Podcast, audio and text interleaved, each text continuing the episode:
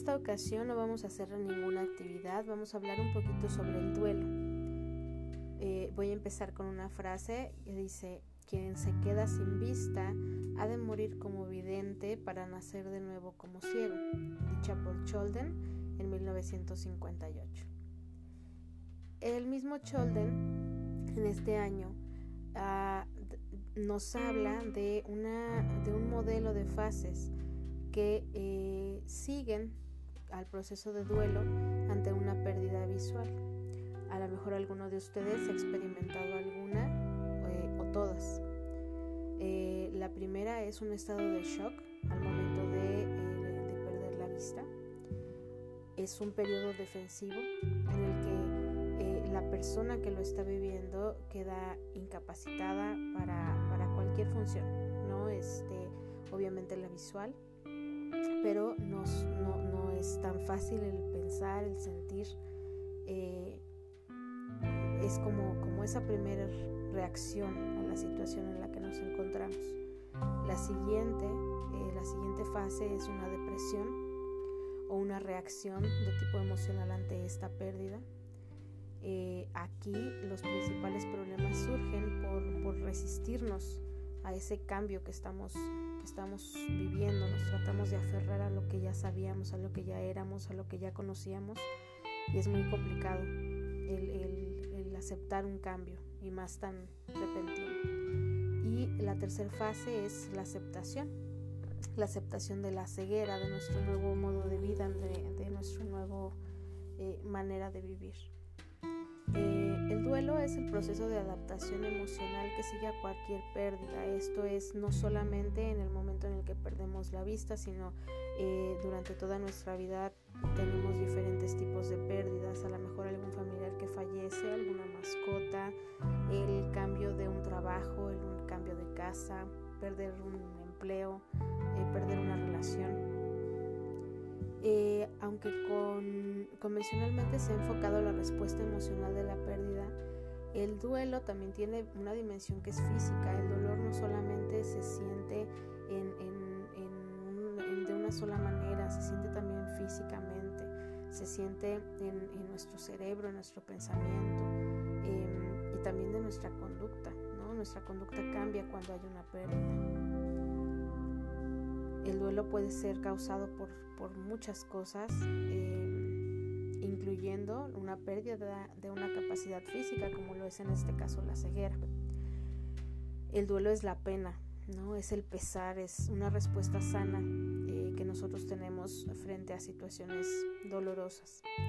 Eh, podemos decir entonces que a lo largo de nuestra vida vamos a elaborar muchos procesos de duelo, unos más importantes que otros.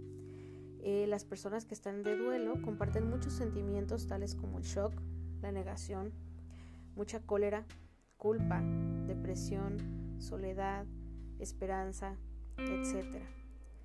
Eh, mucho depende del tiempo que se tenga para reaccionar y de los antecedentes y experiencias que nosotros mismos tengamos, tanto personales como culturales. Sin embargo, em, se logran asimilar cinco fases dentro de todo este, este proceso.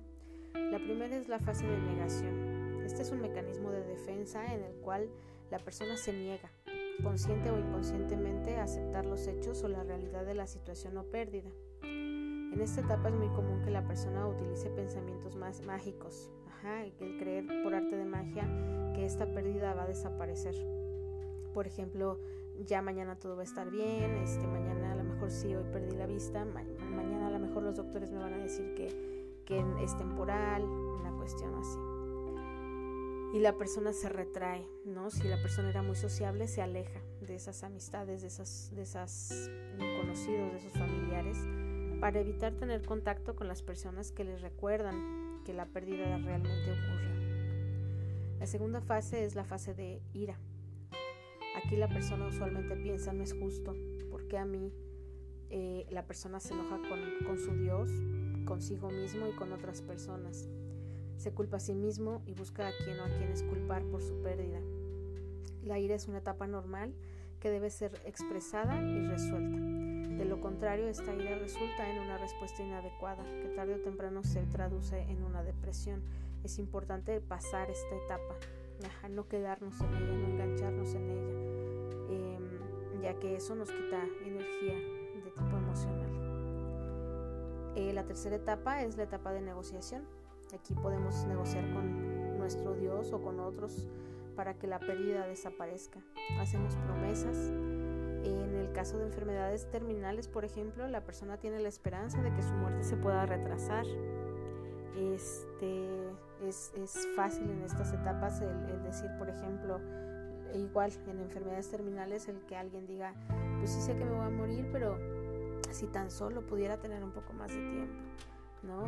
Este, o en el caso de, por ejemplo, una relación de pareja, es común que haya como esta parte de, bueno, pero podemos ser amigos, pues eso es una negociación, ¿no? No, no acabar de soltar a la gente. La cuarta etapa es la etapa de depresión. Aquí el individuo se siente pues sobrecargado de dolor y de angustia por la pérdida y aquí entra en un estado emocional profundo. ¿No? En esta depresión se llora, se entra en un silencio y en una melancolía profunda. Aquí el hecho de estar eh, en esta etapa lo único que demuestra es que la persona ha comenzado a aceptar la realidad de su pérdida. Y al, final, la, la, quinta etapa es la etapa de aceptación. Aquí hay un entendimiento de la pérdida, ya se le ve desde una perspectiva más racional.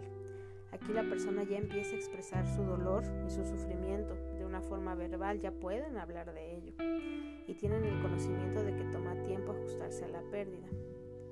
Ahora el hecho de que eh, les haya dado cinco etapas y que se les haya puesto en, un orden, no quiere decir que así tenga que ser. Estas fases o estas etapas no ocurren de manera cronológica. podemos pasar una, saltarnos a la quinta, regresarnos a la primera, este, pero incluso hay algunas que ni siquiera las pudiéramos pasar. Eh, muchas veces la persona que ha tenido una pérdida pasa por varias etapas en repetidas ocasiones hasta finalizar el duelo. Eh, esto solo es como una, como una referencia. Aquí lo importante es que, que cada quien identifique en qué etapas ha estado. Si a lo mejor pudiéramos estar enganchados en alguna es importante el solucionar el duelo, aceptar, llegar a la aceptación. ¿Para qué? Para que nosotros podamos continuar nuestra vida de una manera eh, pues adecuada, de una manera que nos permita seguir viviendo de manera funcional y adaptarnos a nuestras nuevas circunstancias. En esta ocasión eh, no, no hay una tarea como tal, solamente les pediría que traten de identificar si hay una etapa en la que a lo mejor ustedes ya tienen mucho tiempo, si a lo mejor ya tengo mucho tiempo en esa etapa de negación, si ya tengo mucho tiempo en esa etapa de depresión. Y si ustedes necesitan alguna, algún apoyo, alguna sugerencia o algún consejo, algún comentario en este momento que estamos en línea, eh, recuerden que mi teléfono es 4448 4015 56 y pudiéramos hablar un poquito más a fondo. Que tengan bonita semana.